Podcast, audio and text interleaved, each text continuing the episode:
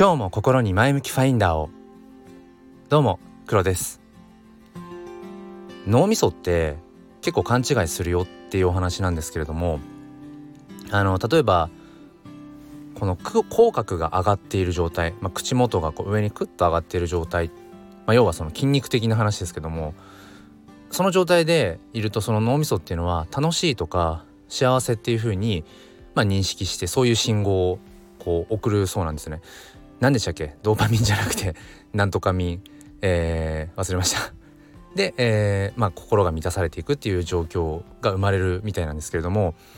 だから変な話本当にその楽しいとか幸せだって思っていない状態でも口角を上げておく口元をこう上にクッと頬を上げるっていうのかな。上げている状態をわざと作れば下手をすると脳っていうのはうんそれを幸せとか、えー、まあ、満たされているっていうふうに、まあ、認識を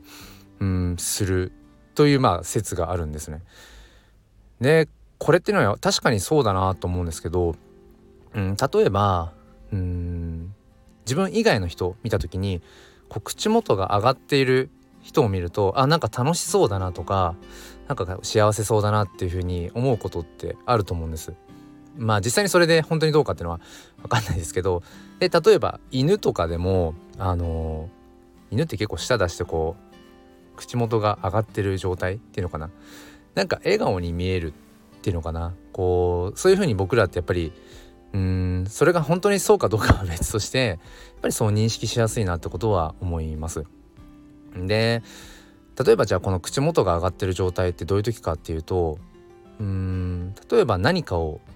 歌っている時歌を歌ってる時ってやっぱり口角が上がるのでやっぱりこう楽しいなとかって感じやすいと思うんですよね。うん、だから時々大きな声で歌ったりするとすごくすっきりしたりだとかなんかこう、うん、満たされる感じってあると思うんです。であとは例えばなんか見上げてる時、まあ、それが青空でもいいし星空でもいいし、うん、こう見上げてる時っていうのも口角が自然と上がっている状態になりやすいので結構そこでうん何かこう気持ちがね安らぐとかうんそのプラスの方向に行きやすいのかななんてこと思います。でまあそこから転じてあの、まあ、見上げるっていうとこですけどあの、まあ、子供小さい子供と、まあ、大人のこう関係性を見た時に子供って、まあ、立ってる大人に対してどうしても見上げるっていうこういう構図になりますよね。でそうすると子供ってなんかいつもニコニコして楽しそうなイメージが僕はあるんですけどもそうか確かに子供が自分のこと僕のことをこう見上げてる状態ってやっぱ口角が上がりやすいからまあなんかこういつもニコニコしてるように感じるんだろうなってまあ実際ねニコニコこう楽しく、えー、過ごしてるってこともあると思うんですけどそんなこと思いました。となると一方で見下ろしてる状態って口角が上がりづらいんですよね。見下ろしてる状態でなんだろうあのー、口元を上げようとすると意識しないとやっぱ上がらなくて。だから立った状態で 子供を見下ろしてる時っていうのは気をつけないと子供からするとこう楽しくなさそうっていうのかな。ぶ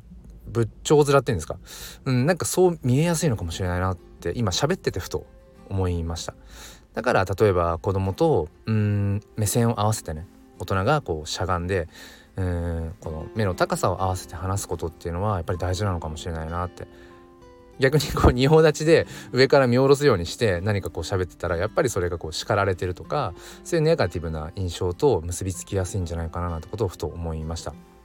うん、まあ、これは本当にその脳が勘違いしてるっていう話から始まりましたけどまあ勘違いから始まるものって結構多いですよね。うん、なんか本当にそれが自分のしたかったことではないかもしれないけど始めてみたら案外面白くてハマっていくうちに実はそれが今一番自分の中で生きがいになっているそれが趣味かもしれない仕事かもしれないやっぱそういうことってあるからうーんあながちその脳が勘違いをするっていうそういう面白いメカニズムっていうのはなんか僕らの人生を彩ってくれてるのかもしれないななんてことを思いました。まあ、楽しくてえー、幸せで笑顔になって口角が上がっているのか こう口角が上がったり笑ったことで筋肉が上がってそれで幸せとか楽しいって感じてるのかっていうまあ卵が先か？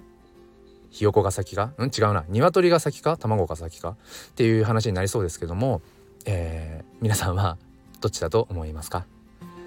もう一つのチャンネルスピン哲学では毎週土曜日朝5時半よりライブ配信という形で教育や子育てについて語り合っています。